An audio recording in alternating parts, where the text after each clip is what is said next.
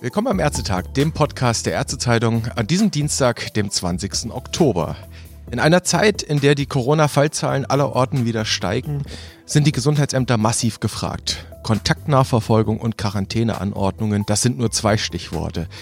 Doch die allermeisten Ämter sind bekanntlich drastisch unterbesetzt. Vereinzelt helfen hier und da Soldaten aus, doch eigentlich braucht es schlicht und ergreifend mehr Fachpersonal. Die ersten Ärztekammern wollen das jetzt ändern. Vor allem jene in Ostdeutschland preschen vor, unter anderem in Thüringen. Und darüber können wir heute mit Dr. Ellen Nundershausen sprechen. Die HNO-Ärztin aus Erfurt ist nicht nur Vizepräsidentin der Bundesärztekammer, sondern auch Präsidentin der Landesärztekammer Thüringen. Und in dieser Funktion begrüße ich Sie jetzt herzlich am Telefon. Hallo, Frau Lundershausen. Schönen guten Tag. Frau Lundershausen, die Kammerversammlung in Thüringen hat jüngst einen Grundsatzbeschluss gefasst. Und mit diesem Beschluss will die Kammer Ärzten anderer Fachrichtungen einen Quereinstieg zum Facharzt für das öffentliche Gesundheitswesen ermöglichen. Einmal Hand aufs Herz, Frau Lundershausen, wird es das bringen? Zumindest ist es ein Versuch, glaube ich. Also wenn auf der einen Seite gefordert wird, dass wir mehr qualifiziertes Personal im öffentlichen Gesundheitsdienst haben, dann müssen wir ja auch immer überlegen, wo dieses qualifizierte Personal, sprich qualifizierte Ärzte herkommen sollen. Und da ja eine Facharztweiterbildung 60 Monate auch im Bereich des öffentlichen Gesundheitswesens dauert, dann wäre das eine relativ lange Zeit, wenn wir jetzt mit einer Weiterbildung eines jungen Kollegen anfangen würden. Mhm. Sie haben es gesagt, also fünf Jahre Fahrradsweiterbildung, da reden wir dann von 2025, 26, bis da jemand tätig ist. Schauen wir nochmal speziell nach Thüringen. Nach offiziellen Angaben gibt es dort rund 80 Ärzte im öffentlichen Gesundheitsdienst. Und nur ein kleiner Teil dieser rund 80 Ärzte ist überhaupt Facharzt bzw. Fachärztin für öffentliches Gesundheitswesen. Mal ein bisschen provokant gefragt, braucht es dann die Weiterbildung zum Facharzt für den ÖGD überhaupt? Oder würde es nicht einstweilen auch genügen, wenn Kolleginnen oder Kollegen anderer Fächer dort einfach tätig würden? Also wenn wir von qualitativ hochwertigem Einsatz auch dieser Ärzte ausgehen, und das wollen wir ja auch, es gibt ja nicht umsonst diesen Facharzt, der also mit unterschiedlichen Aufgaben auch betraut werden muss, dann müssen wir auch diese qualifizierte Weiterbildung vorhalten. Sonst könnte man ja sagen, das ist der Beliebigkeit anheimgestellt und das kann einfach jeder machen. Ich mhm. glaube schon, dass man dann auch so ehrlich sein muss und muss diesem Gebiet öffentliches Gesundheitswesen auch Rechnung tragen. Mhm. Bei dem Quereinstieg, zu dem jetzt eben dieser Grundsatzbeschluss gefasst wurde, heißt es oder ist die Rede von einer etwa ein- bis zweijährigen Weiterbildungszeit für diesen Quereinstieg. Welche Fächer kämen denn da prinzipiell überhaupt in Frage? Also aus meiner Sicht kämen dafür alle Fächer in Frage, die bisher an der unmittelbaren Patientenversorgung teilgenommen haben. Das ist ja so ein feststehender Begriff. Wenn wir uns die Weiterbildungszeit dieses Facharztes öffentliches Gesundheitswesen anschauen, ich hatte schon von den 60 Monaten gesprochen, dann müssen diese während ihrer Facharztweiterbildung ohnehin 24 Monate in anderen Gebieten der unmittelbaren Patientenversorgung ableisten. Und das könnte man dann schon mal für jemanden, der meinetwegen bisher Chirurg war oder bisher Anästhesist war oder irgendeiner anderen Fachrichtung angehört, den könnte man dann schon mal 24 Monate seiner ursprünglichen Facharztanerkennung wieder anerkennen für das öffentliche Gesundheitswesen. Genau, und das würde dann diese Weiterbildungszeit verkürzen. Jetzt haben Sie schon einige... Zumindest schon mal um diese 24 Monate. Und andere, genau. alle anderen Dinge, die da auch noch vorkommen, die könnte man auch sich nochmal anschauen und könnte beraten, was gegebenenfalls an Kompetenzen eben in einem anderen Facharztinhalt schon enthalten ist. Jetzt haben Sie einige Fachgebiete angesprochen und das Thema Quereinstieg als solches ist ja nichts Neues. Das kennen wir auch aus der Allgemeinmedizin, gibt es das und da gibt es immer auch so ein bisschen Streit dann tatsächlich. Bei denen, die fünf Jahre Facharztweiterbildung gemacht haben, die sagen dann, naja, der andere Kollege oder die andere Kollegin ist ja jetzt gar nicht so gut weitergebildet wie ich. Darüber wollen wir jetzt mal gar nicht reden. Die Frage, die ich mir stelle, ist, für wen könnte das denn primär interessant sein? Weil Sie wollen ja wahrscheinlich als Kammer jetzt auch nicht aus anderen Fächern, sagen wir mal beispielsweise der Pädiatrie, Kollegen abziehen. Die sind ja dort auch gebraucht.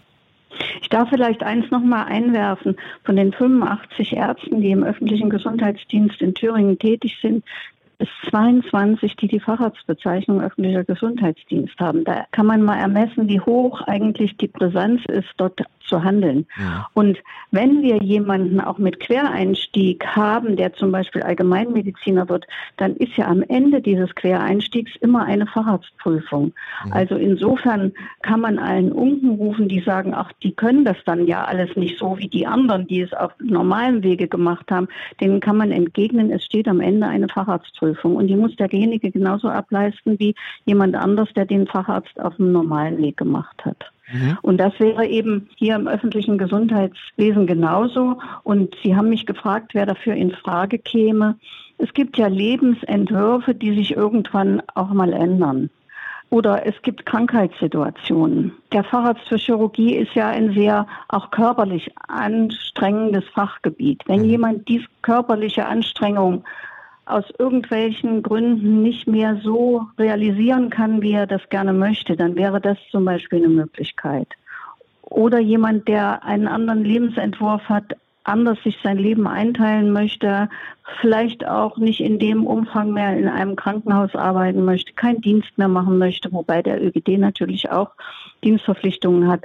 Aber ich glaube schon, dass es solche Vorstellungen auch bei Kollegen gibt, die dann sagen, was kann ich in Zukunft leisten? Mhm. Durchaus da ein bisschen auch mehr Flexibilität reinbringen in das Wechseln, dann in ein anderes Fach, wenn es eben auch, wie Sie sagen, zum Lebensentwurf passen könnte oder wenn, das will man ja niemandem wünschen, man auf einmal ja dann doch eben einen Diskusprolaps hatte und einfach nicht mehr stehen kann, dann wäre das zum Beispiel richtig.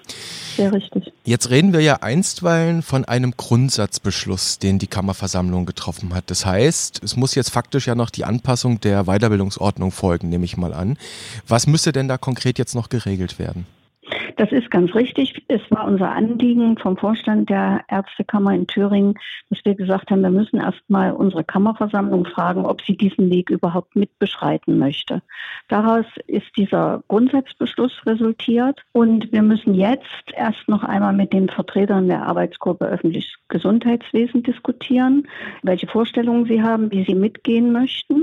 Dann müssen wir einen Entwurf eines solchen Quereinstiegs erarbeiten in unserer Weiterbildungsabteilung Abteilung gemeinsam mit unserem Weiterbildungsausschuss. Und diesen Entwurf müssten wir dann im März in unsere Kammerversammlung bringen und dann entsprechend einen Beschluss fassen, ob wir das in Zukunft so handhaben wollen in Thüringen. Also der Zeithorizont ist in etwa ein halbes Jahr. März sagen ja, Sie, richtig. dann könnte das schon umgesetzt werden. Ja. Mhm. Dann schauen wir mal, wenn Sie März ansprechen, dann muss ich ja generell das Frühjahr 2021 ansprechen. Wir wissen ja alle, dieses Jahr ist der Deutsche Ärztetag in Mainz ausgefallen. Die Gründe sind bekannt.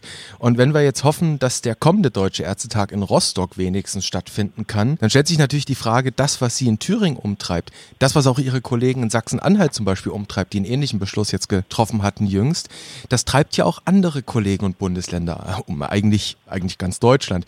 Wäre es dann ein Thema oder sollte es aus Ihrer persönlichen Sicht vielleicht ein Thema sein, dass man über das, was Sie jetzt in Thüringen da versuchen fortzumachen, über ÖGD-Quereinstieg, auch das Deutsche Ärzteparlament einmal beraten lässt? Das kann man durchaus in Erwägung ziehen. Bloß soweit ich Kenntnis habe, ist zum Beispiel der Quereinstieg in Allgemeinmedizin auch in einigen Bundesländern unterschiedlich. Also es mhm. wäre auch nicht so schlimm, wenn man so einen Quereinstieg auf Landesebene klären würde. Das ist ja nicht der übliche Eingriff in die Musterweiterbildungsordnung, sondern das ist ja eine vorübergehende Lösung einer Kammer in einem Bundesland. Ich würde auch dafür plädieren, dass wir, wenn das Raum greift und wir haben nach zwei oder drei oder vier Jahren Erfahrung mit diesem Quereinstieg, dass man sagt, so jetzt kann man dieses Projekt auch wieder beenden. Mhm. Also zunächst einmal ein Mittel für eine möglicherweise kurz- und mittelfristige Heilung.